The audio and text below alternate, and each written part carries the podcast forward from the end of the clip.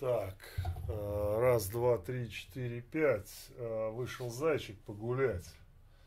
Э, здравствуйте, друзья.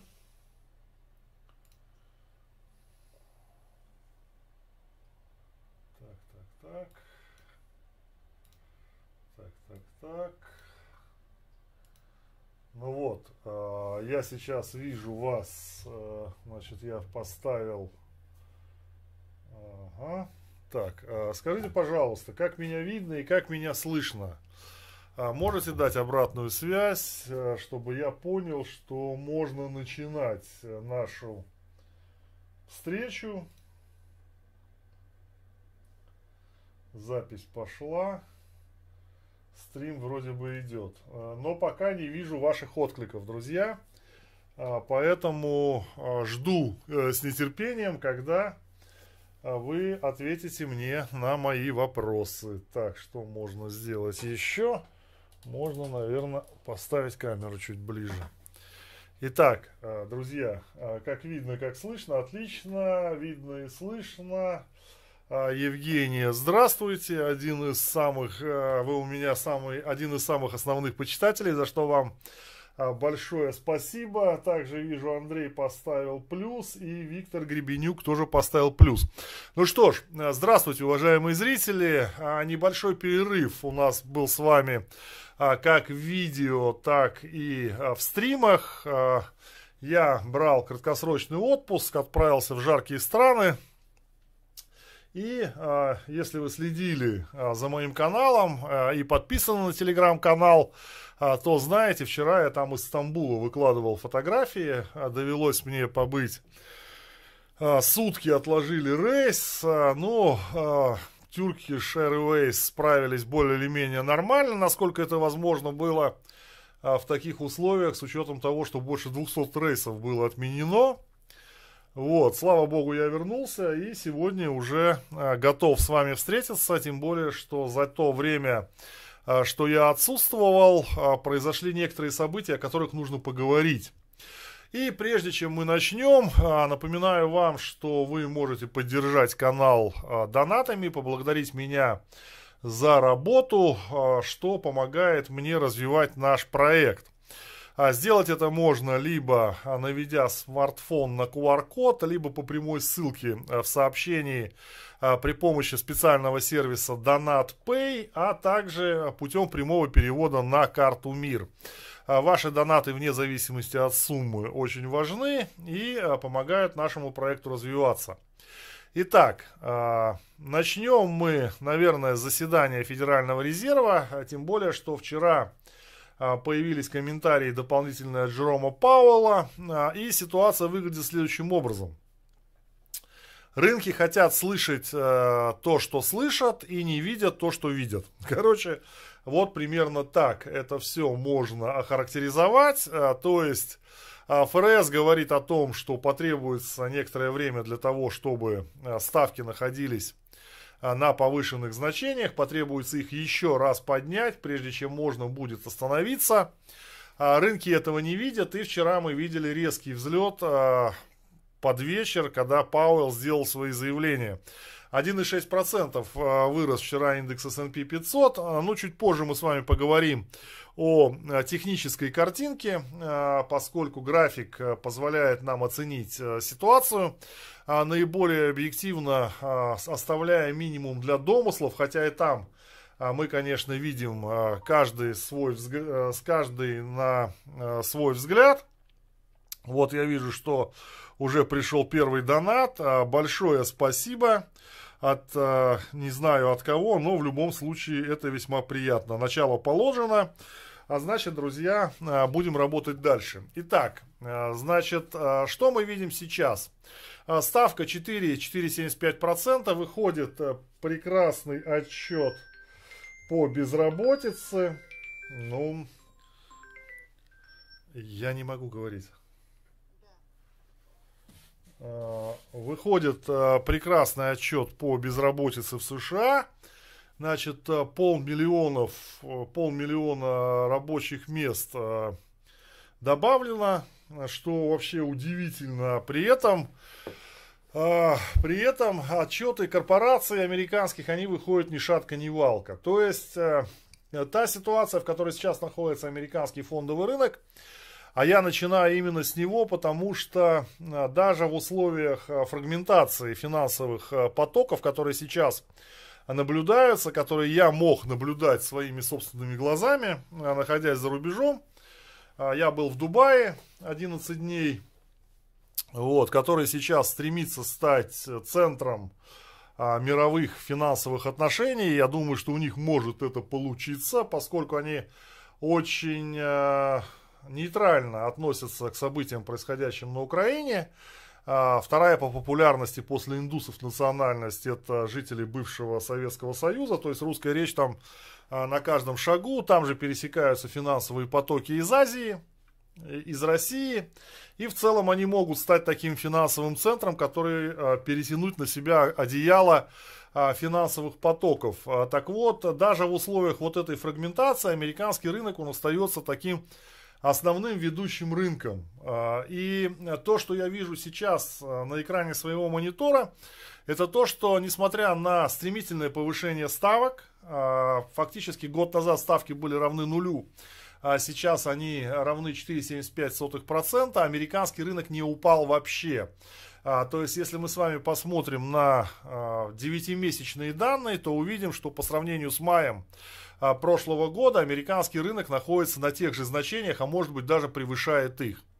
А, очень стремительный рост а, рынка был, а, соответственно, а, в период января 8,5% вырос американский рынок. И, а, по моему мнению, а, все-таки те опасения, которые существовали еще в прошлом году, в середине года, о том, что стремительное повышение ставок приведет к неизбежной рецессии в американской экономике, они сейчас максимально ушли из поля зрения инвесторов, а, которые занимаются операциями carry трейда, прошу прощения, инвестируют а, в различные рискованные активы. И именно поэтому, скажем, европейский рынок сейчас выглядит и растет гораздо больше, чем растет рынок американский.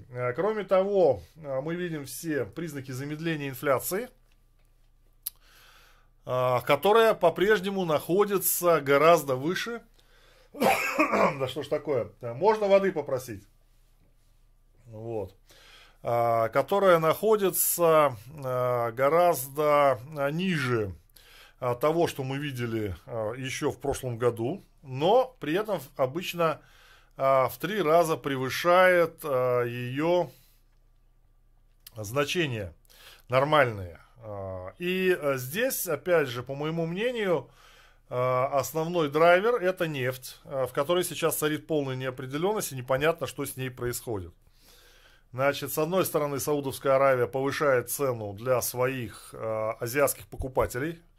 На прошлой неделе пришли сообщения для мартовского контракта, то есть Саудовская Аравия, Объединенные Арабские Эмираты, они э, видят э, возможное повышение э, цены нефти уже начиная со второго квартала. А, с другой стороны, вступают в силу а, эмбарго а, Европейского Союза. Причем эмбарго запрещает даже ввозить топливо в Европейский Союз в баке собственного автомобиля. Вот, э, ну, уже понятная ситуация. Чем бы дитя не тешилось, э, лишь бы не плакало.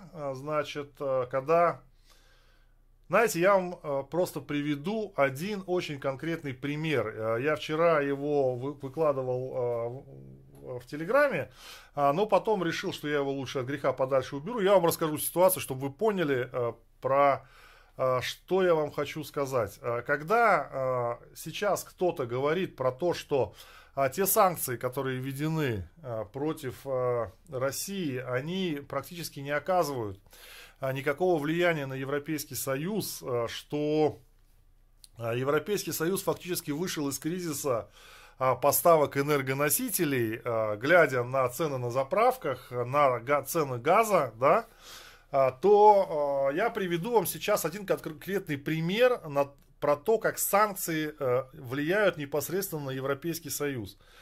А, но вы вот представьте себе ситуацию, вот э, Рижский аэропорт, да, Рижский аэропорт а, в хорошие годы буквально совсем недавно перевозил 2,5 миллиона пассажиров в год. Это немного для, а, конечно, в сравнении с такими аэропортами, как Дубай, там Шереметьево или там китайские аэропорта, да, которые там по 20-30 миллионов в год перевозят. Но это достаточно много, учитывая размер страны. Да. Латвия все-таки страна небольшая, не в плане территории, а в плане населения. Живет в Латвии около всего лишь 1,8 миллиона человек. Но а, правительству а, Латвии удалось сделать такой хаб, транспортный хаб. И летали очень самолеты во все стороны мира, как бы, и все это было как бы хорошо. Теперь представьте ситуацию, значит, а, аэропорт Стамбула переполнен, ну, понятно, рейсы отменили, но сказать так, чтобы нельзя было там найти место, нет. Опять же, Turkish Airways достаточно достойно справились с текущим кризисом. Значит, но народу полно. Дубай я вообще не хочу говорить, там надо идти пешком и ехать на поезде, там э, километры наматываешь по, э, значит, толпы, толпы, значит, пробки, такси стоят э, в пробке, чтобы, значит, подъехать к этим аэропортам а, причем это происходит ночью, в час ночи, и стоит пробка из машин, чтобы ты мог а, приехать в этот аэропорт. Я прилетаю в Ригу, и вот вы представьте, а, значит, нельзя сесть в такси, а, ну, такси по вызову не приезжает к залу при, прилетов. Тебе нужно подняться на второй этаж и заказать такси из зала отлета. Зал отправлений. А, пол девятого вечера. В зале отправлений нет ни одного человека. Вот ни одного человека нету, понимаете? Просто не существует. Э, даже полицейский не стоит. Вот единственными людьми, которые был э, в этом зале, это был я со своей супругой. Все, больше никого нет. То есть, э, при том, что нельзя сказать, что так происходит круглосуточно, да, то есть есть время, когда люди есть в этом зале, особенно с утра, но факт остается фактом в 8 часов вечера из Риги не вылетает ни один самолет. Вообще. Да? А, то есть вот это вот конкретный пример того, а, как э, санкции, как санкции э, действуют э, непосредственно на Европейский Союз. Да? Значит, теперь по поводу цены очень у нас есть мой коллега Эдуард, он очень любит мне что-нибудь шпильки там вставлять, чтобы меня там, не знаю, потроллить что ли. Вот он там, значит, сегодня кидает Опять же, в Телеграме я это сегодня показал, а, поэтому подписывайтесь в Телеграм, деньги в банке, ссылочка а, в сообщении а, в чате, и если вы смотрите в записи, то под видео, значит, цена газа, да, действительно, цена газа упала там до уровня, ну, пускай сейчас примерно 500, 500 долларов за 1000 кубометров, да, Значит, смотрите, как происходит. Э, газ это не кирпичи, да, и даже не золото. То есть, э, это кирпичи вы можете купить сегодня, сложить, и они у вас будут где-то лежать. Накрытые или не накрытые, уже другой вопрос. Вы в палетах их поставили на свободной территории, они у вас лежат. И то вам нужно нести затраты а для того, чтобы у вас их не растащили, их нужно охранять, да. Газ, нужна емкость. Если емкость заполнена и э, вам некуда заполнять, естественно, этот газ никому не нужен. А, в отличие от многочисленных прогнозов, которые были э, прошлым летом, а, холодной зимы в Европе до сих пор не наступило. Более того, а, температура она превышает 8 градусов. 8 градусов, да?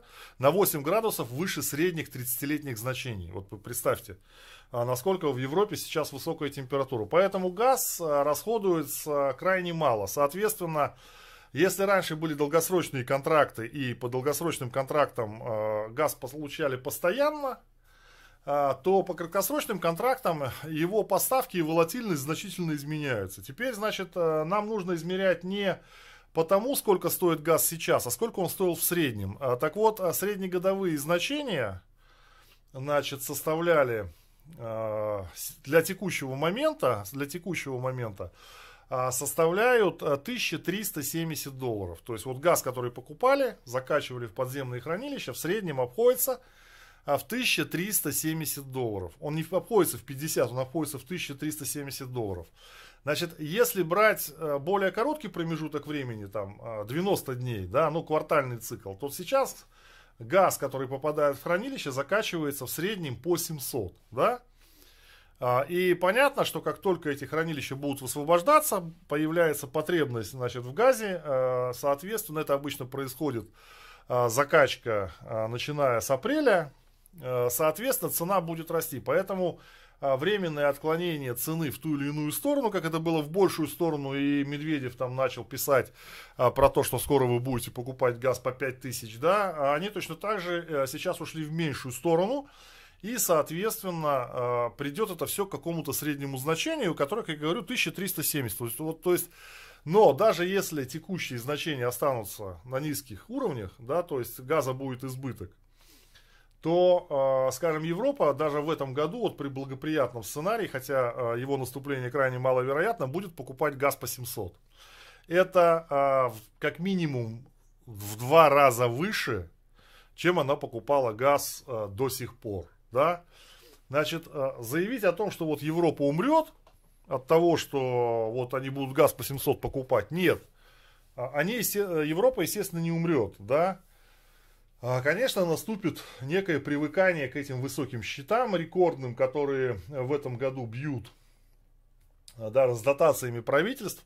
Они бьют все рекорды, но э, зарабатывать э, вы больше не станете. Ну, я имею в виду европейцы. То есть если у вас коммунальный счет увеличивается на 150 евро за месяц по сравнению с прошлым годом, а, то, соответственно, вы 150 евро а, не можете тратить. Да, все, эти деньги вышли из вашего кармана, а попали в карман каких-то монополий коммунальщиков. Да? А вы как получали там свои там 2-2,5 тысячи, так их и будете зарабатывать. Причем если а, государственные служащие, они находятся в привилегированном положении, поскольку правительство всегда поднимает себе зарплату, а, то весь бизнес, соответственно, на 170, 150, на 150 долларов, евро начинает зарабатывать меньше. Да? То есть, если у вас отняли 150 евро, вы не можете их потратить в ресторане, вы не можете потратить у косметолога, вы не можете э, потратить и так далее и тому подобное. И плюс еще а, повышение процентных ставок. А, повышение процентных ставок а, это очень серьезный момент, который сейчас конкретно лупит европейцев по голове. Вот я просто это знаю, но у меня нету кредитов, больших, по крайней мере, которые могли бы, платежи по которым могли бы меня как-то озадачить, да. Но я вам скажу так, что вот смотрите, значит, Европа жила 10 лет при нулевых процентных ставках. А, то есть можно было получить там, э, скажем, кредит на машину, кредит, лизинг э, или э, кредит на квартиру. Это была ставка Ерибор, плюс, предположим, 25 базисных пунктов. То есть стоимость Ерибора трехмесячного плюс 25 базисных пунктов, это означало 2,5%. Даже иногда ставка доходила 15 базисных пунктов, то есть полтора процента. Да? То есть стоимости, стоимостью этих денег можно было пренебречь. Теперь вот представьте, значит, а, Европейский центральный банк начинает повышать процентные ставки. Они опоздали с повышением, поэтому я уже не говорю про инфляцию, которая составляет, а, значит, 20%. В еврозоне в среднем инфляция 10, да, а значит в Прибалтике 20, 22. И такой уровень держится уже не первый месяц, значит, я уже про это не говорю. А, то есть, по сути, вы стали получать в этом году, а, все, кто живет значит, в стране, они стали зарабатывать, а, зарабатывать денег на 20% меньше. Да? Значит, повышается ставка Центробанком. Она непосредственно оказывает влияние на Ерибор. Ну и чтобы было понятно, значит, ну, возьмем какой-нибудь э, средненький ипотечный кредит для, скажем, среднего класса, опять же, 100 тысяч евро. Да, вот 100 тысяч евро. И вот вы представьте, что у вас ставка за год вырастает на 2%. А, Просто на 2%. А, а Европейский Центральный Банк обещает еще повышать ставку. То есть вот она вырастет, предположим, э, на 3% в ближайшее время. Что происходит? Вот за год ставка вырастает на 3%. Вы платили, скажем, в год вам кредит обходился до этого, пускай э, в 2000 евро, вы платили по процентам, значит, 200 евро да? А теперь, теперь э, этот кредит будет обходиться, значит, э, в год, э, соответственно, 5000 евро. То есть придется уже отдавать э, 300 евро из того, что у вас есть. И даже если у вас зарплата там около 3000, да, то э, получается, что затраты на в обслуживание ваших долгов, они возрастают на 10%. Это не считая коммунальных платежей. А, поэтому, э, что касается граждан Европы, просто-напросто они не будут так хорошо жить, э, как они жили до сих пор. Вот я вам точно говорю. То есть это очень серьезный момент. А, и еще не считая того, что, а, понимаете, эту лавку можно перестроить там, ну, магазинчик, как знаете, ну, доходит до маразма, ты идешь по магазину, а у него выключенная витрина. Да, вот выключенная витрина и все, потому что а, экономит электричество. Вот выключена витрина, да, и то магазины закрываются, да, но это можно перестроить. Вы представьте перестроить предприятие, которое получало газ, скажем, от поставщика по 400, а теперь получает газ от подставщика по 1200. Ну вот э, как это отразится? То есть целые отрасли, отрасли промышленности, они просто перестают существовать. Да, они там выехали на инерции вот на этой, на всей, да, э, потому что Экономика, она имеет определенную инерцию, она имеет жирок, она имеет запас прочности по заказам. Они выехали, а дальше что? А дальше цену надо увеличивать. И э, не всегда с этим можно справиться. Но у меня, по крайней мере, малые знакомые, которые работают на малых предприятиях, они фактически они инвестировали в бизнес, они построили новые цеха, сначала скакануло электричество, потом э, санкции против России. Все. А завод можно закрывать, он ну, не может перестроиться, он говорит, ну мы поставляем там, скажем, на Европу, на другие страны, на Азию, мы поставляем 10% продукции, но мы-то инвестировали в то, чтобы в Россию, а теперь Россия, значит, все это обрубила. Все, завод закрываем, инвестиции списываем, банкротство, все пошли по домам. А, вот такая вот ситуация. Так что говорить, что здесь все так легко и просто, и Европе ни почем, это ерунда. На самом деле, а, почем и еще как бы Э, непонятно, как это все отразится. Значит, ну ладно, это уже, так сказать, лирика. Я тут вас опять немножко э, рассказал вам о том, как это все на самом деле. Значит, э, теперь давайте перейдем э, непосредственно, значит, у нас э, возбудителем спокойствия на прошлой неделе, ну, весь январь было золото. Да, и золото вообще перегрето было. Объяснялось это тем, что пришли американцы, пришли американские деньги в золото, и оно очень быстро начало расти. И буквально там мы ожидали его снижения в середине января, лично я ожидал, что достигнув там где-то отметки 1860, оно 1840 оно пойдет вниз. Значит, а оно еще там ушло на 120 долларов вверх. Пришли американцы. Как, какие а, какие были, значит, для золота позитивные моменты для того, чтобы понять, а, вот с точки зрения инвестора и с точки зрения спекулянта, значит, понять текущую картину. Это две разные вещи. И, а, ну, золото хорошо тем, что если у тебя не получается покупка спекулятивная, то ты остаешься долгосрочным инвестором.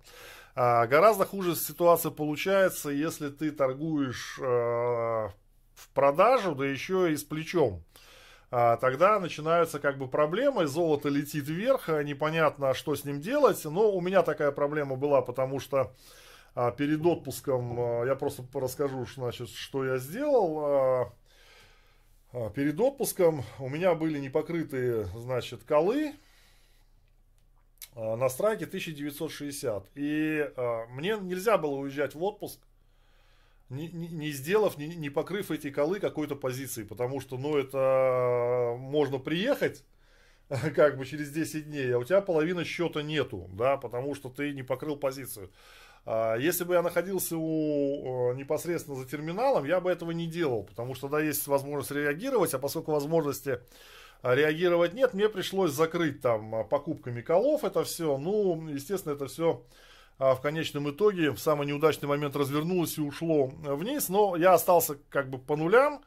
Но зато я спокойно отдыхал, как бы отпуск, э, потому что у меня не болела голова, что у меня может возникнуть проблема. У меня выход, а, значит, в отрицательную зону был при цене 2050. То есть я еще 100 долларов там заложил а, на то, чтобы, ну я думаю, за 10 дней, ну 200 там на 150 долларов уж вряд ли там золото пройдет, да.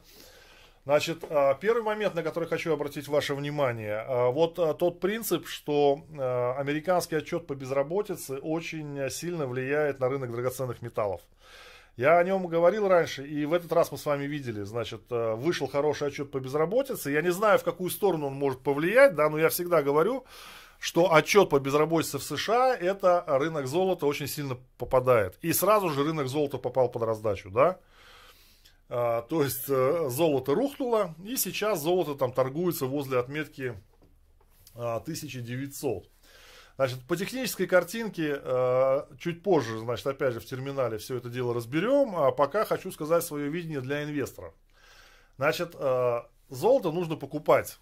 Золото нужно покупать, нужно его покупать всегда, и это всегда долгосрочная инвестиция, которая, конечно, может в какой-то момент вас очень сильно разочаровать, но если вы, ну, простой пример, возьмите Э, годовой график золота, или там, скажем, 5, 5 график золота, и бросьте на него там 60, 60 э, среднюю, да, то есть возьмите недельный график за там 5 лет или 10 лет, и бросьте на него 60-летние средние значения. Вот э, по этим значениям вы золото э, покупаете, да, то есть если вы с каждой зарплаты там откладываете там э, ну, предположим, или с дохода у вас есть возможность купить а, хотя бы там а, одну золотую монету, а, 7 грамм, да, четверть унции, а, 7 там с чем-то граммов, да, то а, вы получаете усреднение, вы получаете усреднение по этому графику, и вас вот эти отклонения, они особо не волнуют, потому что цена как бы идет вверх, да,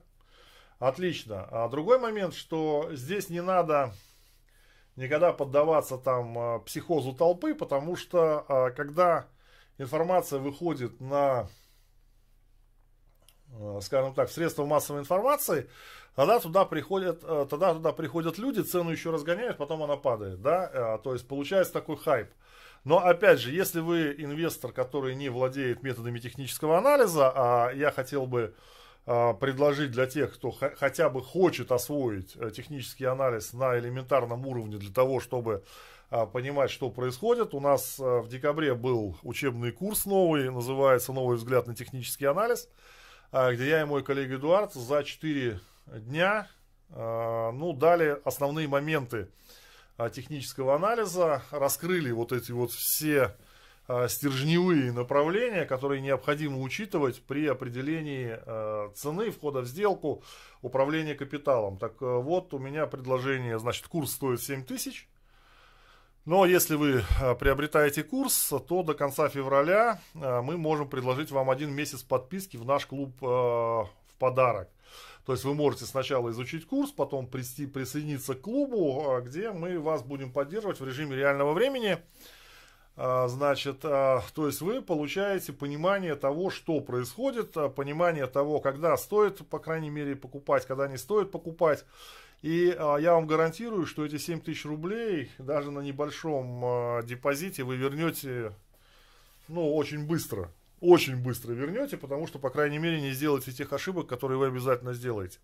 Но вернусь к золоту. Значит, а, еще раз, основной момент. Американцы. Американские спекулянты начали гнать золото вверх. А, это очень хорошо видно. Значит, а, появился рост спроса и предложения, причем очень серьезный рост спроса и предложения. Но для примера, а, в начале, когда золото было на минимумах, это октябрь-ноябрь, спрос в золоте был, значит, фьючерсы и опционы, открытый интерес, но я называю, чтобы было понятно, это показатель спроса и предложения. Так вот, этот показатель был равен на полмиллиона контрактов. Вот представьте, спрос. И это был минимум за многие годы. Ну, давно не было такого низкого спроса. Но, как обычно, после значительных минимумов, начиная, значит, приходят деньги, которые чувствуют, что на этом можно заработать, и буквально за два месяца они увеличили э, спрос до 720 тысяч контрактов. То есть произошел 20-процентный рост, 40-процентный рост э, спроса и предложения. Это очень сильно. Естественно, что когда такой э, очень серьезный э, спрос вот. Когда такой серьезный спрос приходит, цена начинает расти, и нужно побрить. Вот, значит, спекулянтов слегка побрили, они получили маржин-колл небольшой, а, но при этом золото осталось в повышательной тенденции. Да, то есть золото повышается, просто сейчас а, на рынке а, наблюдается коррекция. Я считаю, что в целом золото может опуститься даже до отметки 1800, ему это ничего не препятствует, тем более, что у нас есть сформированная модель бычья ловушка, опять же, о ней мы поговорим. Значит, покажу вам ее. Она четко сформирована и, ну, понятно, что мы рассуждаем в вероятностных пространствах, Эдуард со мной не согласен. Я все-таки считаю, что золото, э, золото снизится чуть-чуть, при этом оставаясь вот в этой повышающейся тенденции. То есть э, сейчас для инвестора, э, для инвестора купить золото э, проблем вообще никаких нету. Берите и не переживайте, потому что ну, в любом случае, золото это будет один из ликвидных активов, который на дистанции там в несколько лет, а, в силу того, что мы видим слом а, мирового мироустройства, а мы его видим собственными глазами, это происходят а, геополитические разломы и уход от доллара, понимаете, уход от евро, когда валюты, мировые валюты теряют свои свойства резервных, оно, золото в любом случае остается средством для, ну скажем так, для бедных, вы уж простите меня э, за столь, э, э, может быть, нелестное сравнение, но я считаю, что все физические лица, по сути, за исключением там нескольких сотен человек в мире, это люди небогатые. Но даже вот средний класс, это люди бедные, да, потому что, ну, я не думаю, что кто-то из среднего класса, даже получая там или зарабатывая около двух с половиной трех тысяч евро, а, в текущих условиях а, может откладывать э, каждый месяц, покупая там золото на 1000 евро, да.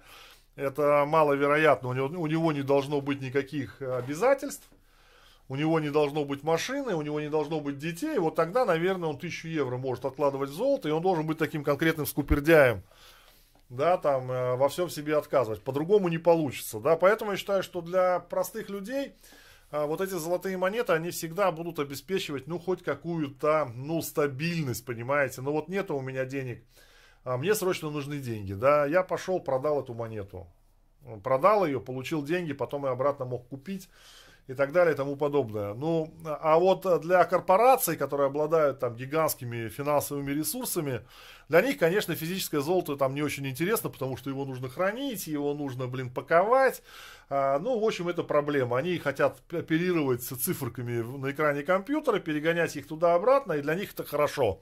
А для них, а, значит, самым лучшим являются вот американские долги, да, а, пирамида растет, растет, растет, и все она, значит, никак не рухнет. Но, значит, а, почему я считаю, что а, золото еще может краткосрочно снизиться? Но ну, когда я говорю краткосрочно, я имею в виду перспективу там один, может быть, три месяца.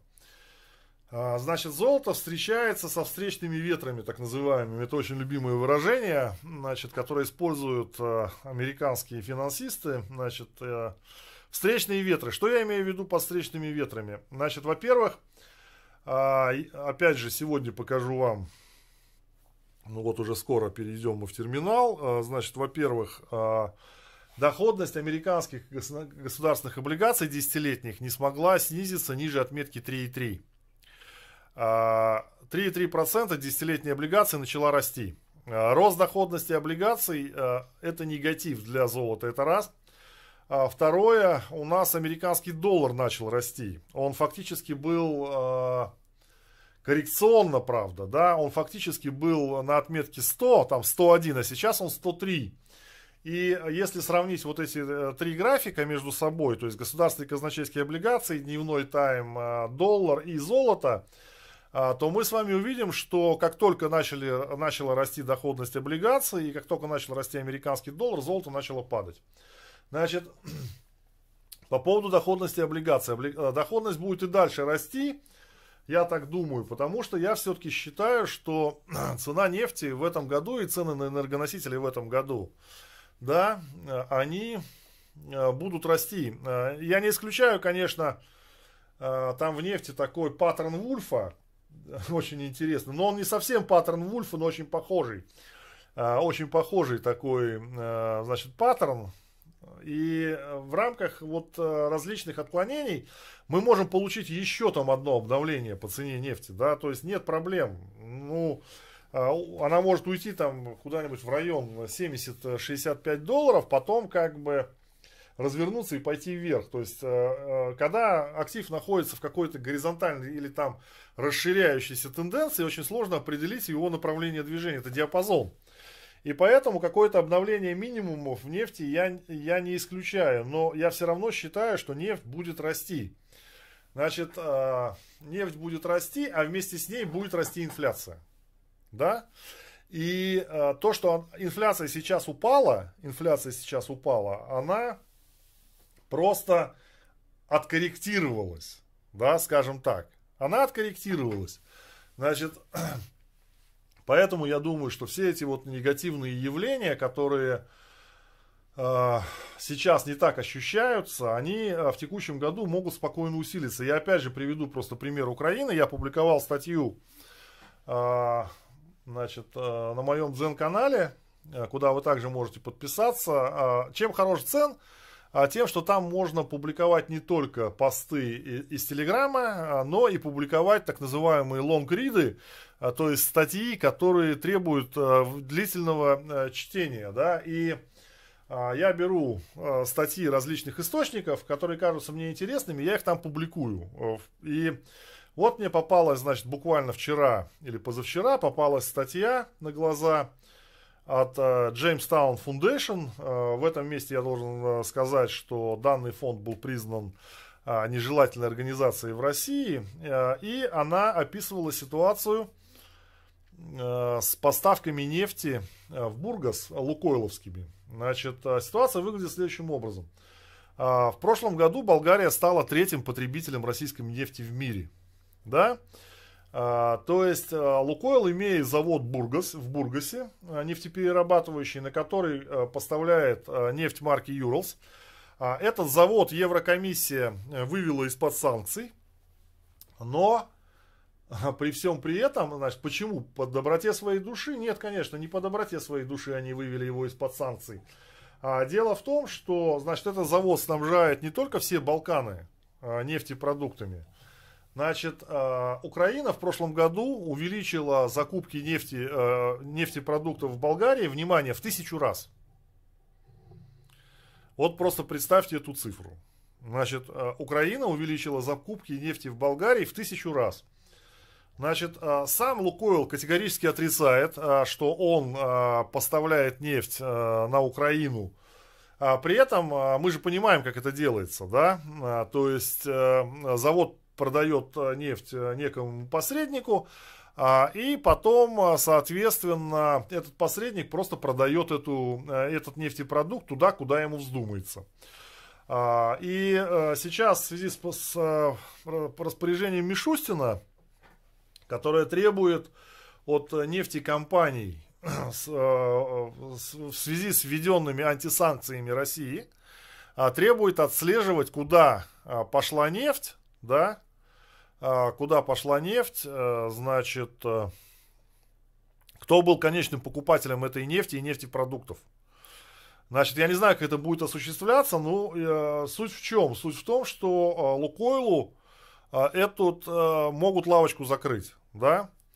Здесь я еще один хотел сказать момент, такой очень интересный с моей точки зрения. Но горячие головы, как всегда, есть с обоих сторон.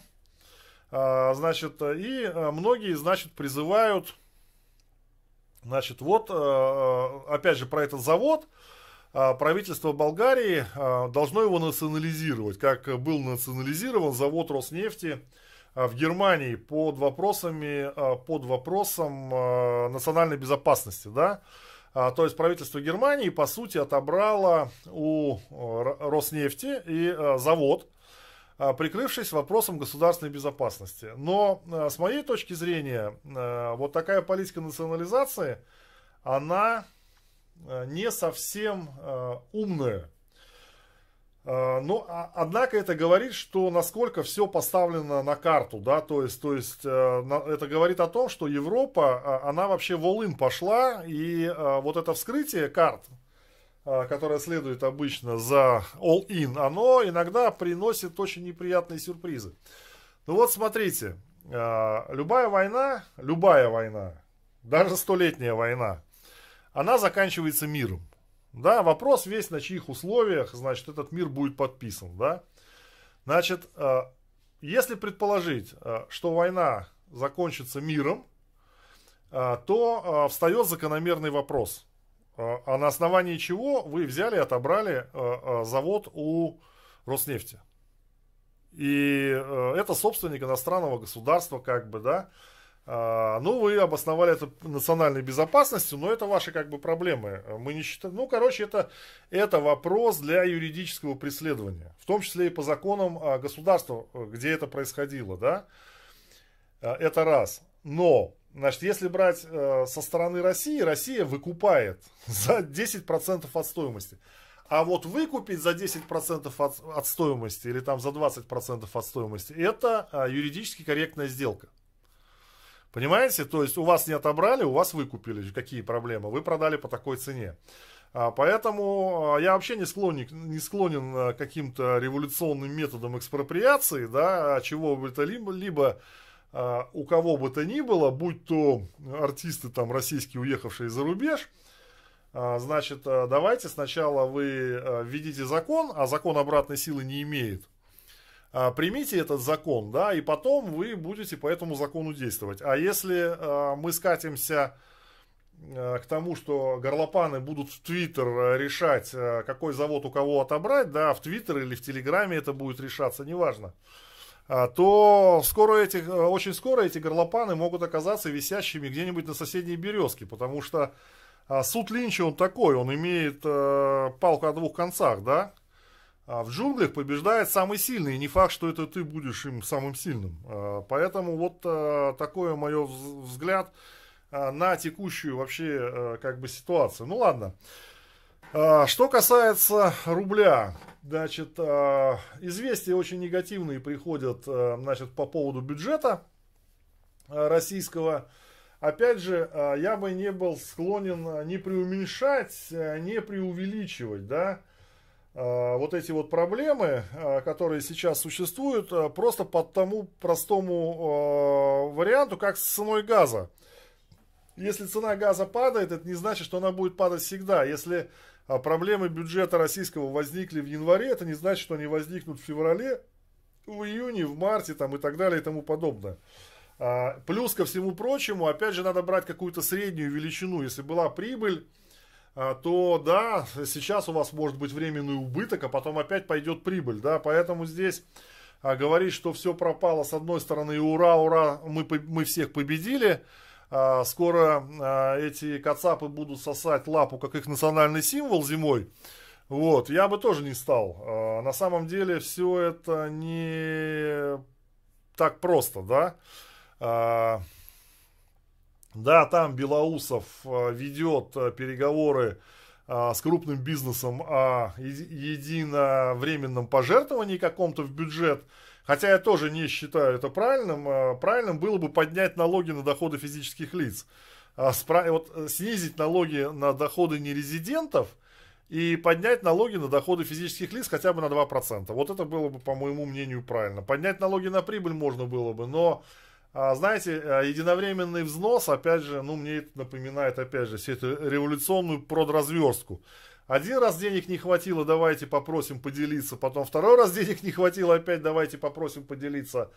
А, как-то не очень хорошая ситуация, хотя, наверное, а, с точки зрения правительства она и оправдана. Я не собираюсь тут э, как бы их критиковать, потому что ситуация в контексте а, бюджетного планирования не владею. Это просто мой такой отдаленный взгляд на как бы было надо а, в идеальной ситуации. Но мы же понимаем, что мы живем в реальном мире, где идеальные, иде, идеальные ситуации возникают очень редко, да. А, ну ладно, как бы...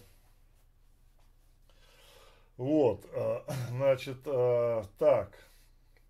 Ну давайте, наверное, после длительного такого рассказа за жизнь а, поговорим а, о непосредственно моментах, а, которые Значит, ну с рублем закончу. Я не считаю, что с рублем какая-то экстраординарная ситуация. Абсолютно не вижу там а, таких очень а, уж больших проблем. Хотя, конечно, ожидать снижения рубля а, до 80 можно в, доллар, а, в долларах, да. А, но насколько это снижение будет устойчивым, а, пока сказать сложно. Все будет зависеть от динамики цены нефти. А она, как я думаю, что все-таки будет повышаться, да. А, она все-таки будет повышаться. И, а, кстати, одной из, одним из вариантов решения проблемы, а, значит, получается, что хотят привязать пошлины, ну, пошлины к стоимости нефти марки Brent. То есть, чтобы нефтеперерабатывающие компании, они платили пошлины от цены нефти марки Brent, а не от цены нефти марки Urals, да, которая торгуется с большим дисконтом. Значит, а, это делает а, перспективы российского рынка не очень хорошими, несмотря на то, что он там повышался а, и повышается сегодня. Я все-таки считаю, что российский рынок не будет устойчиво повышаться, пока вот эта вся ситуация не разрулится. Потому что повышение российского рынка устойчивое, ну, я опять же говорю, что любая война когда-нибудь заканчивается миром, да, и э, когда-нибудь придется э, давать возможность э, нерезидентам э, недружественных стран что-то сделать с их активами, да. Ну или их конфисковать, как предлагает тот же Медведев, да, в том числе активы физических лиц, либо как-то их выкупать. Ну и понятно, что выкупать активы у нерезидентов по высокой цене – Э, наверное, это не очень хорошая идея, ну, с точки зрения любого правительства, да. Вот продать Аэрофлот, сделать его приватизацию по 100 рублей, э, вот это хорошая идея. А теперь он по 26, да, вот это с точки зрения правительства хорошая идея. А, значит, купить Аэрофлот по 100, по 100 рублей, это плохая идея, да, поэтому я не думаю, что российский рынок, тем более в отсутствии крупных финансовых игроков, сумеет каким-то образом а, подняться там на достаточно значимые а, для инвесторов величины, то есть ситуация будет выглядеть следующим образом. Дивиденды будут снижаться, дивиденд будет на уровне ставки по депозитам, может быть там полпроцента выше, если брать в среднем, скажем так, по больнице российской. Вот. А плюс инвесторы будут подвергаться, подвергаться а, воздействию от волатильности акций и будут ходить с больной головой. Да? Поэтому а, инвестировать ли в российский рынок, я не знаю, но если говорить про меня лично, я поставил на снижение Лукойла. А, рекламировать российские компании мне нельзя, а вот антирекламировать можно. Поэтому я говорю вам, как есть на духу. Я поставил на снижение Лукойла в краткосрочной перспективе. Вот это моя сделка, как бы, да. Опять же, это не моя сделка, это сделка опосредована через, а, по моим консультациям. Вот, одному частному лицу, э, скажем так. Э, дабы, опять же, не нарушать санкции. Вот это всем рассказываю. Значит, э, теперь, значит, что у нас происходит, происходит, ну все, давайте уже, наверное, поедем в терминал.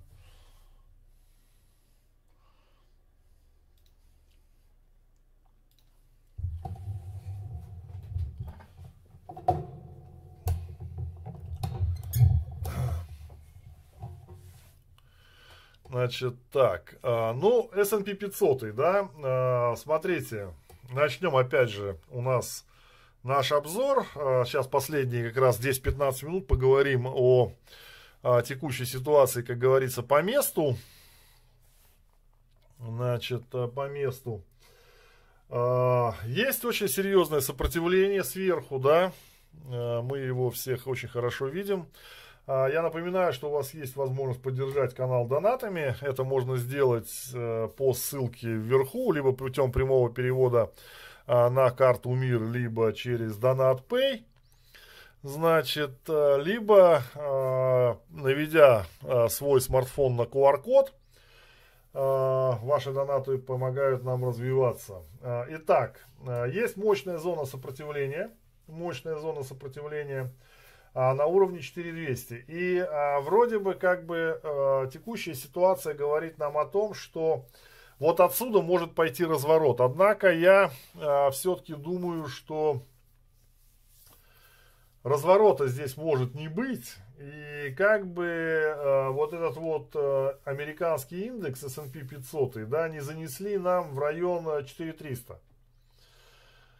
Э, вполне могу допустить и такую возможность, да, поскольку, ну, понятно, что, э, судя по всему, э, недостаточно вышли крупные игроки из своих позиций. Ведь здесь можно посмотреть на ситуацию двояко, да, Значит, смотрите, первый момент.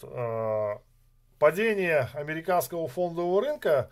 Если крупные игроки начинают сливать свои э, большие позиции, то, соответственно, они очень быстро теряют деньги. Да? Невозможно даже на американском рынке продать очень сильную большую позицию. Да? Значит, для того, чтобы распродать эту позицию, нужно, нужна формация распределения. Формация распределения – а, которые, собственно говоря, мы и видим. А, то есть крупные игроки а, вполне могут закрывать свои длинные позиции об американских инвесторов. В том числе и частных инвесторов, рассказывая им, что рецессии никакой не будет, да, и, соответственно, для этого двигать цену вверх. Да? А, то есть цена идет вверх, а простой неискушенный инвестор видит, да что там они сказки, какая, какая нафиг рецессия. Денег, как у дураков, фантиков, работы полно, безработицы там никакой нету, да. А, какая рецессия, о чем вы вообще говорите? Это какие-то там пропагандисты там кремлевские рассказывают про рецессию, а на самом деле у меня все хорошо, да. А, значит, надо акции покупать. Да, вот у нас а, задавали нам вопрос о том, что какие акции дивидендных аристократов в клубе, в клубе американские купить. Ну, мы с ними обязательно разберемся, но здесь опять же вопрос, сколько времени вы собираетесь их держать, да. Это очень серьезный момент. Так что, откровенно говоря, я не исключаю, что нас еще тут понесут куда-нибудь в район 4300. Вот запросто. И, соответственно, на американском рынке у меня а, для индекс а, для а, ETF SPY куплены опционы типа call 410, 410 и 415. Вот я думаю, мне закрывать их или подождать. Или может половину закрыть, пока есть еще до марта временная стоимость у них. Сейчас SPY торгуется чуть значит, выше 410. Э, но в целом э, вполне могу предположить, что вот в первом квартале нас тут понесут вот туда вот куда-нибудь на 4300, дабы уж окончательно всех убить. То есть все, вот продать им там все вот по самой высокой цене, да. Значит, э, все. И потом можем отдыхать. Как бы, пускай он падает, но уже без нас. То есть кто-то за это все должен заплатить. А, конечно, здесь окажется, среди этого кто-то окажутся и крупные какие-то фонды, управляющие которых не очень а, хорошо разбираются в рынке, а таких, я вам скажу, полно. Не надо думать, что люди, которые сидят в каком-то крупном фонде, очень хорошо разбираются в рынках. Я сам видел такие примеры. У меня просто смотрю на человека, думаю, нифига себе. И это ты мне сейчас рассказываешь. Он говорит, а я продаю NASDAQ. Это было, знаете, когда? Это было три года назад. Вот три года назад человек мне говорит, а я продаю NASDAQ. А, я ему говорю, а зачем ты продаешь NASDAQ, да, то есть вот три года назад, вот представьте, вот NASDAQ летит, да, вот где-то вот здесь он был, нет, это 20-й, вот здесь он, наверное, где-то был, да, или вот здесь, я уж не помню, ну на каком-то максимуме. Я ему говорю, а почему ты продаешь NASDAQ? Он говорит, ну он же когда-то должен упасть. То есть, ну он оперирует не своими деньгами, да, то есть он сидит против тренда, продает NASDAQ. И потом его фонд там закрывает эти убытки, да, ну вот это вот такие разговоры. Э, поэтому э, в этом отношении не надо преувеличивать способности вот этих вот, э, скажем так, крупных фондов. Там немножко другие модели работают. И в целом они могут даже при таких продажах еще и прибыль показывать, да. Значит, просто математика чуть лучше у них развита, чем у нас с вами. Вот, а теперь смотрите, если вот то, что на NASDAQ взяли, пос, посмотрели, да, вот э, это разве не двойная впадина? Вот двойная впадина на NASDAQ. Ну, вот, пожалуйста. Причем А двойная впадина вполне себе так сформированная, да. Раз, два. Значит, глубина, э, глубина впадины, смотрите, здесь 11500, я немножко округлю. А здесь 10100, 10150 пускай, ну 10100, да. 11500 и 10100 это 1400 пунктов. Значит, 11500 прибавляем 1400 пунктов, получаем 12800. Ну вот, нормальная отработка двойной впадины. Вот вам, пожалуйста. Вполне себе нормально отработаем. Или куда-нибудь вот сюда уйдем, да. И на это потребуется еще полгода. И э, все, кто сейчас продают это все, да, они, я не говорю, что так будет, но это технический анализ, он показывает нам вот такую вероятность э, сейчас, да. Нормальная двойная впадина. Все четко. Кто сказал, что так не может быть? Ну, запросто. А если мы говорим про S&P 500, опять же, ну, американцы, ладно, давайте Доу посмотрим. Вот американцы любят Доу очень индекс, да? А вот, смотрите, а чем вам здесь не двойная впадина? Тоже очень красиво. Правда, еще не вышли. Но вот сюда вот выйдем, и все хорошо. Или вот тут, например, можно найти а, с точки зрения а, технического анализа, это что у нас? Вымпел? Вымпел. Э, использование недельных графиков для, э, скажем, рынка акций, оно вполне логично. Да, вот смотрите, вот вымпел вам на Доу, значит, адмиралы, адмиралы американского рынка. А вымпел отрабатывает вот так – при выходе наверх, да, то есть выйдет с 28 до 34 500, да, 6 а 500, где-нибудь отсюда выйдет, вот отсюда откладываем 6 500, а как бы он на 40 тысяч а, его не занесло. А думаете, не может быть? А почему? Кто вам сказал, что не может быть? А запросто. А, и вот и все. И все, кто тут это все продавали без стопов в расчете на падение рынка, остались в дураках. Потом на 40 тысяч сходят и скажут, а что это мы так далеко забрались? Нифига себе.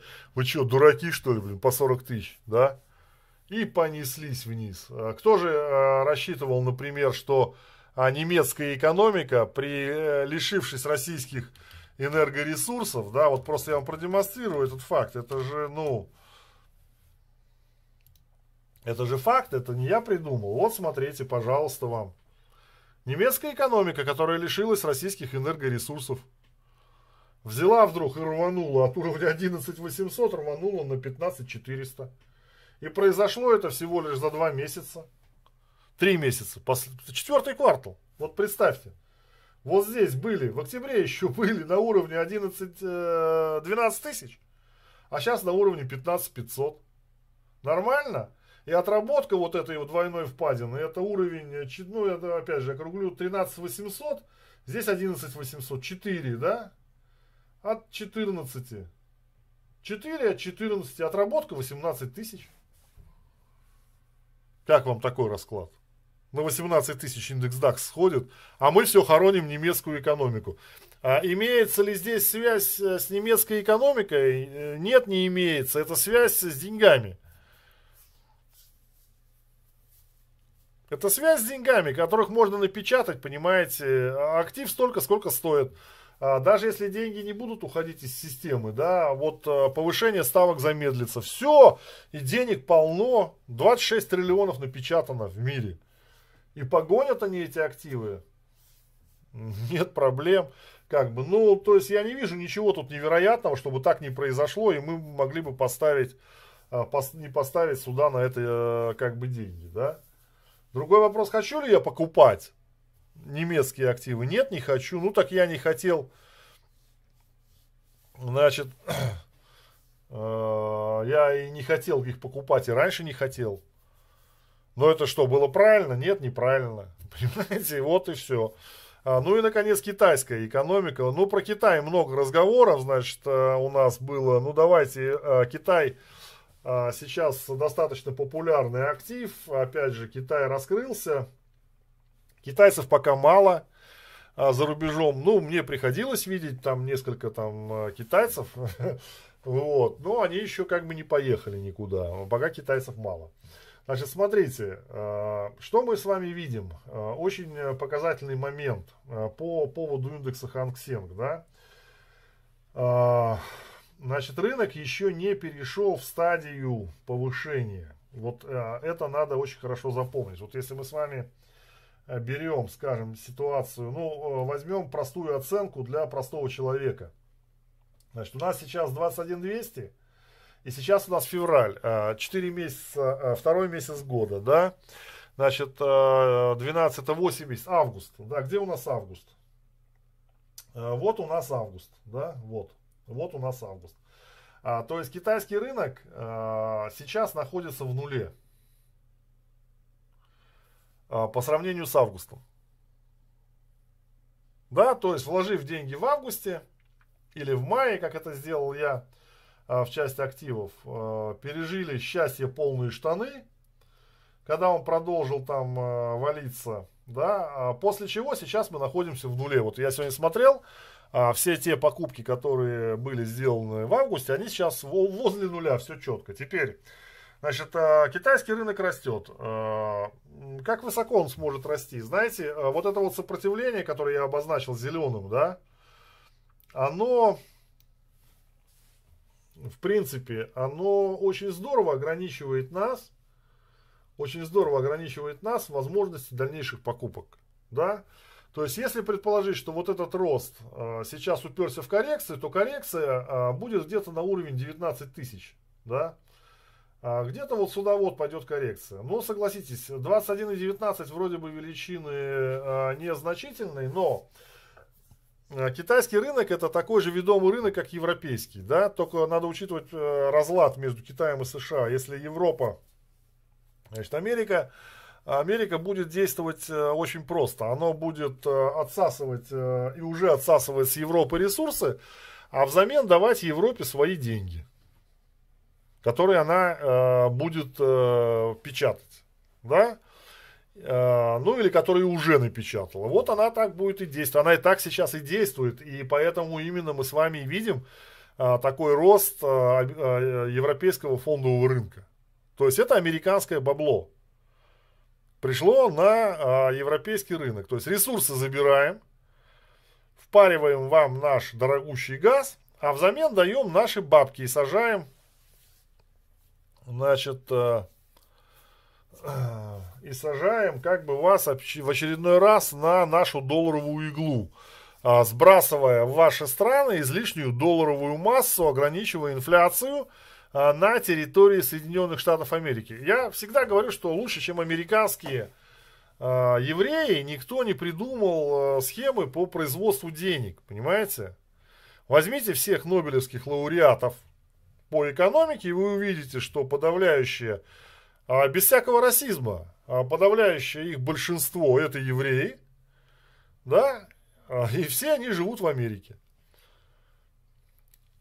Вот просто возьмите и посмотрите, да, и та же, скажем, Джанет Йеллен, еврейка, и муж у нее еврей.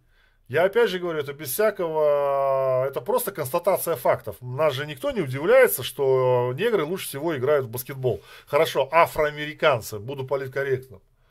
Мы же не говорим, что это расизм, да? Вот возьмите лучших там двадцатку э, лучших э, баскетболистов NBA.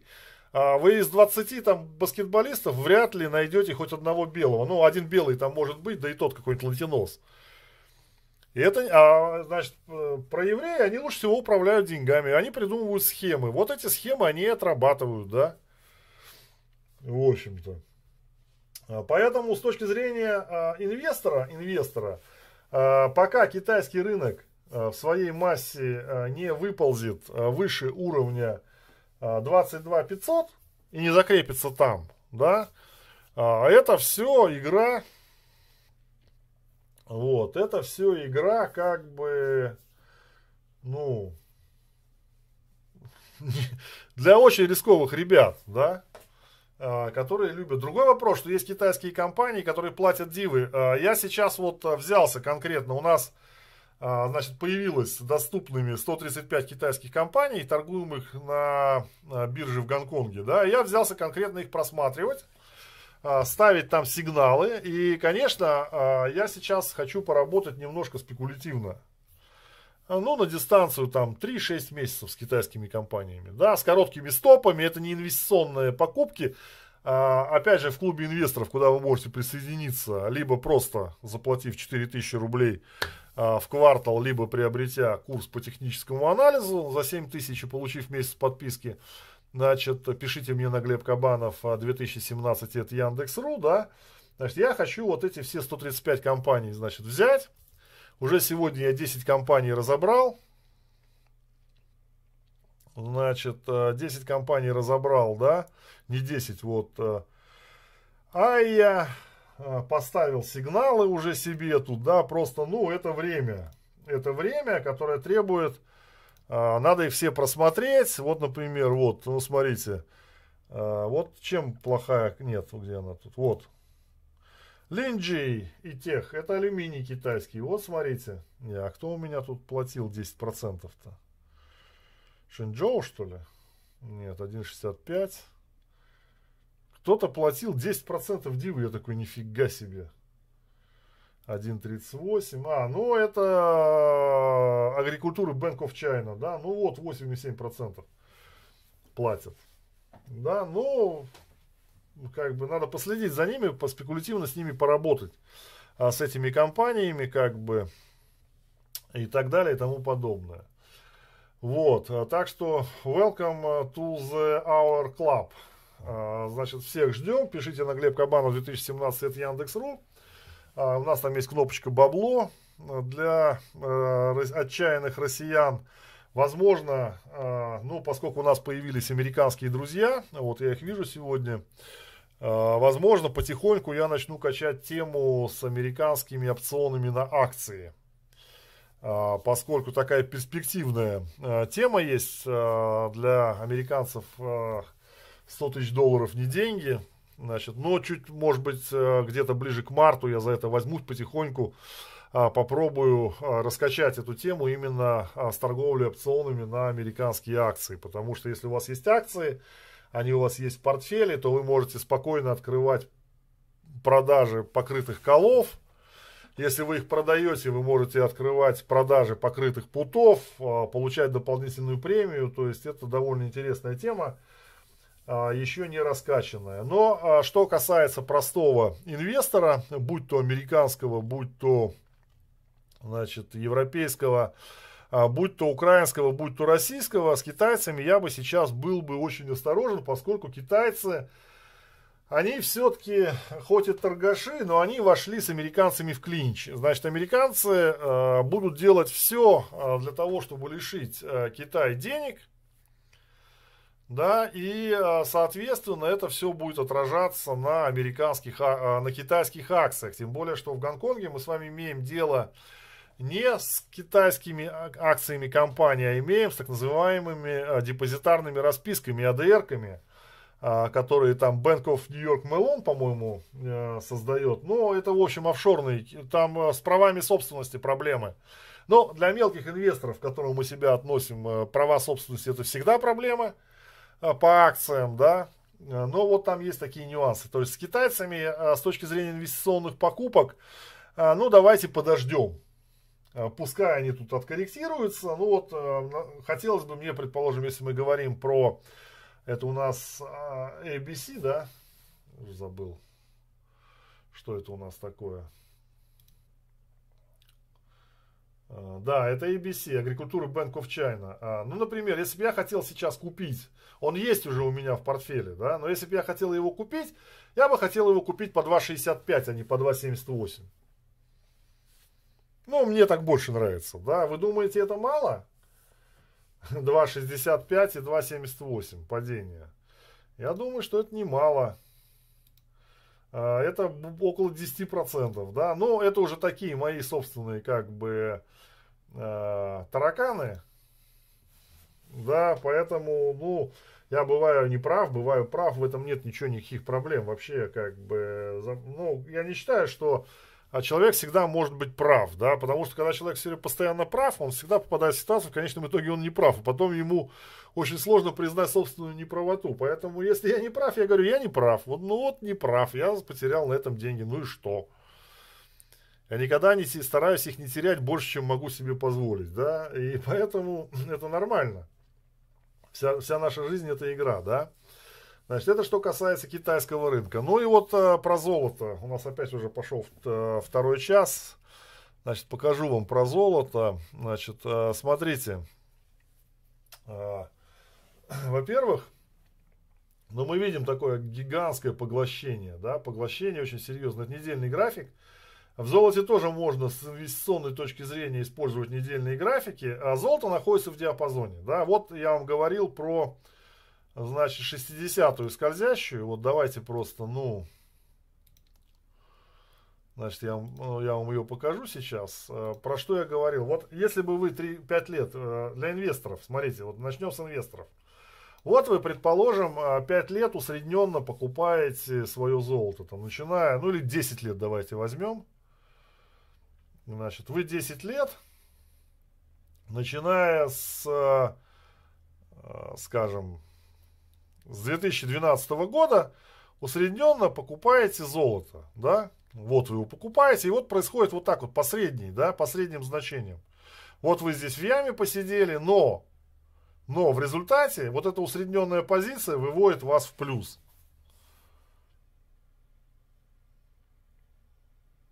Вот.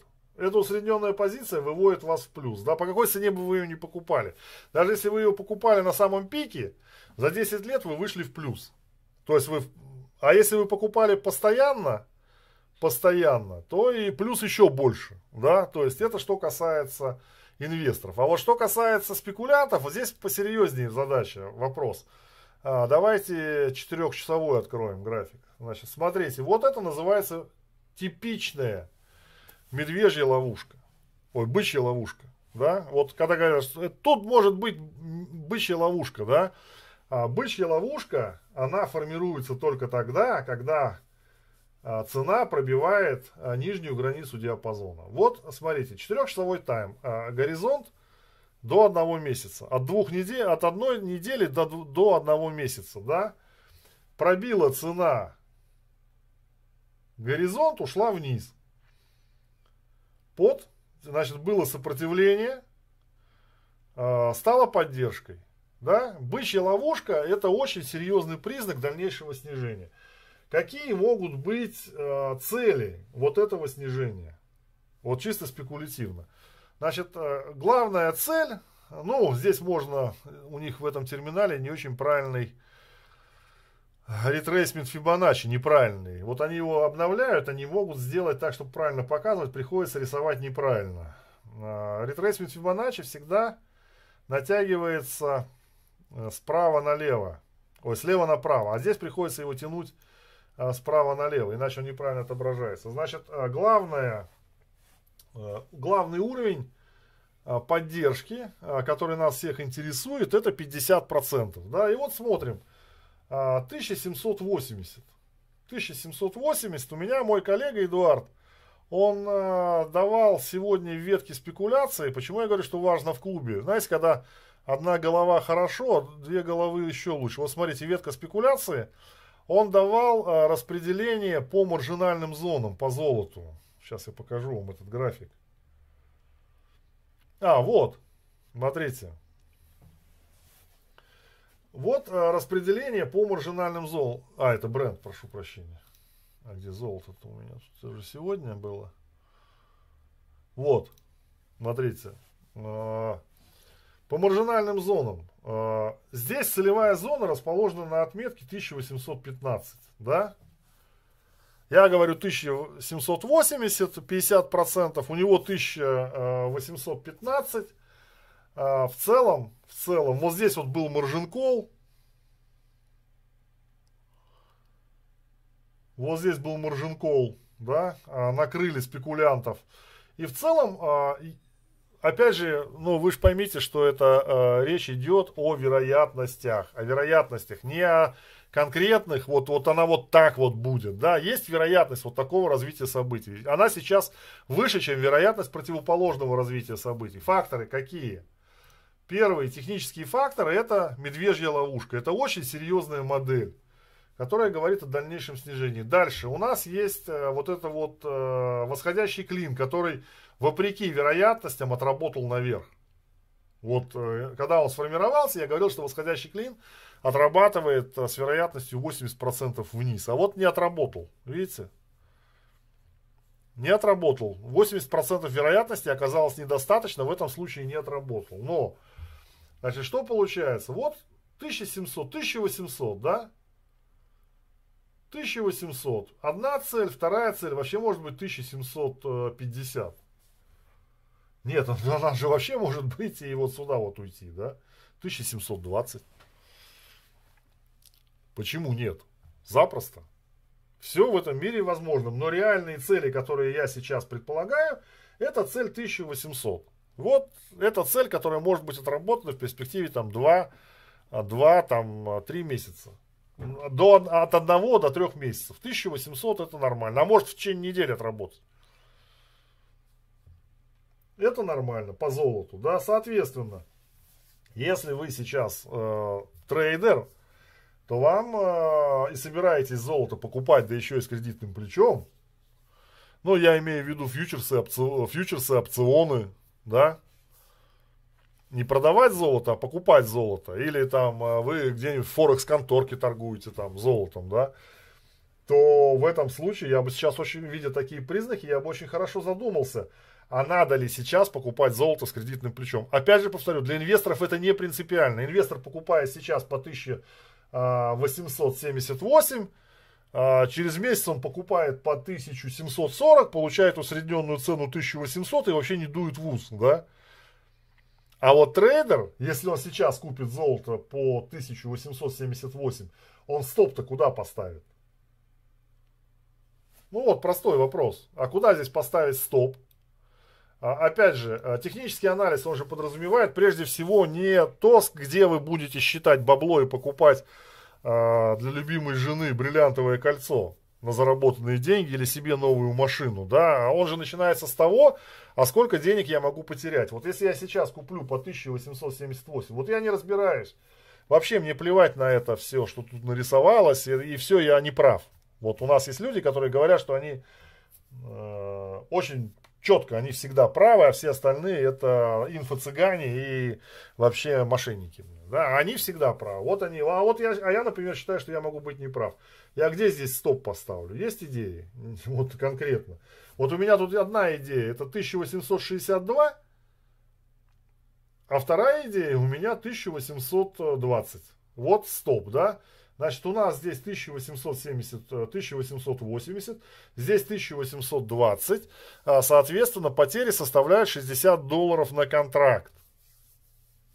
Если я покупаю 60 долларов на контракт, умножаем на 2, получаем 120 долларов, значит цель, а, текущая цель покупки должна быть 2000. Все, все очень просто считается. И после этого я должен для себя решить, а может туда пойти золото, а почему нет? Может. У нас восходящий тренд. У нас восходящий тренд золота откорректировалось до уровня 23,6%. Это довольно, достаточно серьезный уровень, который может э, как бы э, который может отправить золото еще выше. И к уровням э, уровень 2000 нормальная тема. И в принципе же нет проблем сейчас купить золото, несмотря на то, что я вам рассказал. Если поставить стоп 60 долларов, купить его и оказаться прав, ну хорошо, оказался неплав, неправ, заплатил 60 долларов. В чем, в чем проблема? Никакой проблемы в этом нету, это нормально. Но оказались неправы, поставили стоп в размере 1,60 долларов, 1%, вот у вас депозит там, э, предположим, 100 тысяч долларов, 1% это 1000. Ну, такой стоп вы не поставите на контракте золотом, конечно. Ну ладно. А, предположим, что вы можете его поставить. Тысячу долларов потеряли из 100 тысяч, никаких проблем нет. Если не потеряли, заработали 2000. Да, в отпуске я был. Значит, заработали 2000. Так что, поэтому здесь момент очень интересный, да. А, как с этим всем управлять. Мы, например, сегодня с Эдуардом разошлись во мнении. Я считаю, что вот эта модель, вот то, что мы сейчас видим, это подтверждение пробоя. А он говорит, да, то, тоже может быть, но я, говорит, не хочу покупать сейчас. Вот по 1840 нормально, а по 1830 тоже нормально, да, а вот сейчас не очень хочется. Но если очень хочется, то тоже можно купить, а давайте купим на полпроцента, а, поставим убыток не 1%, а полпроцента, раз руки чешутся. Да? То есть э, просто-напросто управляем рисками. Нет, э, нет людей, которые не ошибаются. Тем более, что сейчас это коррекция. Вот это видно. Почему я говорю, что это коррекция? Потому что у нас восходящий тренд. Вот он, он его видно, и по МАКД его видно, что это коррекция. У нас а, линия э, сигнальная и средняя к сигнальной находится выше нуля. Это восходящий тренд. Да? А гистограмма ниже нуля говорит на том, что сейчас в восходящем тренде развивается коррекция. Все. Вопрос как бы с золотом, он решен. Значит, э, теперь, хотите вы сидеть в коррекции? Сможете вы справиться с этой позицией, открыв ее, скажем, продав сейчас золото? А если продать сейчас золото, где будем стоп ставить? Опять же, те же самые 60 долларов. Вот где-нибудь за серединой, вот за этой вот свечой, вот здесь где-нибудь нужно стоп поставить, да, то есть 1920, ну, 40 долларов, да, а вниз 80, вот 1800. А, вопрос просто в правилах управления капиталом. И вот, э, знаете, опять же приведу пример из э, книжки, она ужасная. Вообще книги по техническому анализу это просто, блин, Первая книга, которую я а, на свою беду начал изучать, называлась «Лукас и Леба». А компьютерный анализ, по-моему, фьючерсных рынков она называлась. Это просто бред, я, не, я вообще не понимал, что я там читаю. Но там был классный пример. А, значит, у них там трейдер один в одной инвестиционной корпорации, он получал сигналы, значит, у него была баночка из-под пепси колы, и в ней стояла трубочка. И сигналы ему приходили из космоса на покупку и продажу, да. Вот. Э, и он был в прибыли только потому, что он управлял э, правилами, э, знал правила управления капиталом и умел, восстанавливать цели и стопы. Вот и все. Потому что мы здесь где-то близко, близко к 50% все время. Все время мы где-то 55-60%. Вот мы где-то здесь болтаемся, понимаете, вот с такой вероятностью. Это фактически flip, подбрасывание монетки, да? Но если вы умеете, попадаете в тренд, а технический анализ говорит, ищите трендовые рынки, а тренд обеспечивает нас положительным мат-ожиданием. И глядя вот на эту формацию, продавать сейчас категорически нельзя. Вот вообще. Ждите, когда цена упадет на 1800 или там 1840 и покупайте. А продавать нельзя. Но если умеете и руки чешутся, то можете продавать. Но стопы надо ставить, иначе все кирдык занесет. Вот меня занесло, понадеялся на треугольник, а потом пришлось решать проблему. Но я ее решил. Я проблему решил. Она стоила мне денег, но я ее решил, понимаете. Но вот этот, конечно, вылет для меня был полной неожиданностью. Если честно. Я был уверен, что это отработает вот э, вниз. А нифига. Ну и если уж заканчивать про золото, вот давайте доллар. Значит, смотрите, у нас в долларе что мы имеем? Ну, тут кто-то может сказать, что это паттерн Вульфа, но он не совсем правильный, э, не совсем правильный, да, но у нас есть э, некий нисходящий канал, а, в том случае, если доллар, например, закрепляется выше уровня 100, э, соответственно, 104, да, то с большой долей вероятности он уйдет на 107, да, в долларе тренд понижающийся, сейчас развивается коррекция. Вот смотрите внимательно, а, опять же в начале говорил, три дня повышения американского доллара а, и раз, два, три, три дня понижения золота. Далее, десятилетние облигации. Вот поддержка 3,3. три дня повышения цены облигаций, три дня снижения в золоте, два дня снижения в золоте, два дня снижения в золоте. Да, вот а, негативные факторы. При этом, а, например, гособлигации здесь, ну, формально здесь, конечно, тренд сломали, но опять же, это смотря с какой стороны посмотреть. Если посмотреть на, на недельный тайм, а, то здесь достаточно серьезная у нас э, тренд, да. И э, с точки зрения недельного тайма, вот эта вот фигня, она пробивается вверх. И следующим э, целью вот этого движения э, в государственных казначейских облигациях США мы получаем уровень, соответственно, 4,5.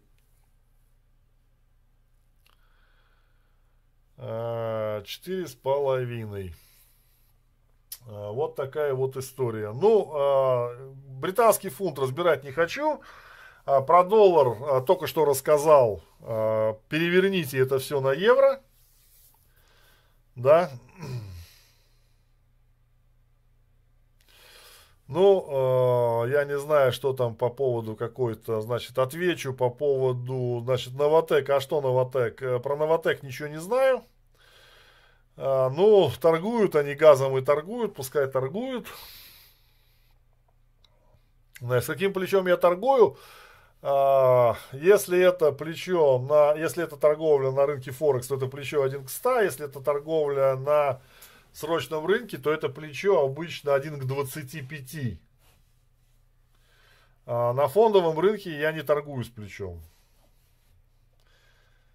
Значит, почему золото, а как же серебро? Значит, почему золото, а, а как же серебро? Серебро это ужасный инвестиционный актив. Ни в коем случае не вкладывайте деньги в серебро. Им можно спекулировать, да, серебром, но оно вас порвет, если вы не умеете с ним работать. Что касается инвестиций в серебро, это абсолютно бесполезная инвестиция. Спред доходит до уровня 30%, а, чтобы его отбить ну вот если вы сейчас купите монету, предположим, вот представьте, э, значит, у вас цена для того, чтобы просто выйти в ноль, у вас цена серебра должна подняться до уровня 30. Понимаете? До уровня 30. То есть 8 долларов вы дарите э, дяде, который вам про эту монету продал. А, не очень перспективные инвестиции, я вам сразу говорю про серебро, так что лучше с ними не связывайтесь. Работайте с более простыми инструментами. Хотя никаких простых инструментов нету. Значит, ну, наверное, все э, на этом на сегодня. А, на вопросы еще отвечу. Значит, э, так. Время цифрового доллара американцы собираются вводить 16 марта. Это уже припекло. Но вы должны понимать, что цифровой доллар это просто еще одна форма денег, да? Значит, безнал это означает, что у тебя нет своих денег и не будет уже, принимайте цифру. Не принимайте цифру. Но смотрите, опять же, э, давайте расскажу, наверное, повернусь э, к лесу задом, э, народу передом. Значит, э, в заключении, у меня там уже пицца готова уже пора идти ужинать. А, значит, смотрите, э, цифровые валюты Центрального банка это не замена наличных денег, это не замена безналичных денег, да, это всего лишь одна из форм денег Центрального банка. Вот наличные деньги, агрегат М0, денежный агрегат М0, обладают абсолютной ликвидностью. Это деньги Центрального банка. Ответственность за наличные деньги несет Центральный банк. Понимаете? А безналичные деньги – это деньги коммерческого банка, который имеет кредитно, который имеет отношение, э, корреспондентские отношения с центральным банком. Поэтому, когда коммерческий банк разоряется, то физические лица, которые держат в нем безналичные деньги, обычно юридические лица, да и физические тоже, оказываются в дураках, потому что Центральный банк им гарантирует возврат э, денег только в рамках э, некого его фонда. В Европе это 100 тысяч евро, а в России это 1,4 миллиона рублей. То есть 20 тысяч долларов, да, около. Вот. Это гарантийный фонд коммерческого банка. Однако ни юридические, ни физические лица, они не могут работать с центральным банком напрямую. Да? Значит, появляется еще одна форма денег, которая называется цифровой валютой центрального банка. так называемые криптовалюты центрального банка. Появляется еще одна форма денег, с которой связан с центральным банком. Но здесь э, возникает вопрос, а, а что тогда делать коммерческому банку? Как он будет зарабатывать деньги? Россия как бы пытается, я не знаю, как там американцы, Россия пыталась это делать через распространение криптокошельков коммерческими банками, которые будут иметь свой процент от совершаемых транзакций да, потому что при использовании цифровой валюты э, коммерческий банк в принципе не нужен, интернет не нужен. Вот два телефона между собой сложили по НТФ, по, э, как он называется, система передачи. Без интернета друг другу перевели деньги. Понимаете, как переложили их из кошелька, достали и в кошелек достали. Да? Не нужны никакие корреспондентские отношения э, с коммерческими банками. А, невозможно а, внешнее вмешательство. Ну, конечно, кибератаки будут. Это все невозможно делать. Поэтому это не замена наличных денег или не замена а, безналичных денег. Это просто еще одна форма денег. Вот раньше было золото, серебро и бумажные ассигнации, да? Медь. А теперь еще есть, значит, фиатные деньги, наличные безналичные, и еще будут цифровые деньги. Вот и все. цифровые деньги можно, а, ими можно управлять, очень удобно. Понимаете? А, ну, можно, например, а, дать ребенку деньги и запретить ему тратить их на Кока-Колу или сигареты, или на оплату порно-сайтов. Да, он сможет за обед заплатить, а вот порно-сайт посмотреть не сможет. Ну, это цивилизация. Всегда есть люди, которые против прогресса технического. Даже вот в Англии было такое движение лудистов, которые ломали машины говорили, что у них отнимают машины рабочие места, да, и люди, которые за цивилизацию. То, что за это дело взялись американцы, ну, я думаю, что здесь они немножко опоздали. Но все равно это неизбежная трансформация э, будет. Но мировая финансовая система так устроена. Вот, империя будет, конечно, биться до последнего. Хотел сказать украинца, но я бы еще добавил и русского тоже. Э, значит, ну, так, как есть. Ладно, всем пока. А, спасибо за донаты. А, да пребудет с нами профит. Подписывайтесь на канал. Обязательно подписывайтесь в Телеграм. Сделайте это прямо сейчас. Значит, ну и приходите к нам в клуб инвесторов и трейдеров. Всем пока.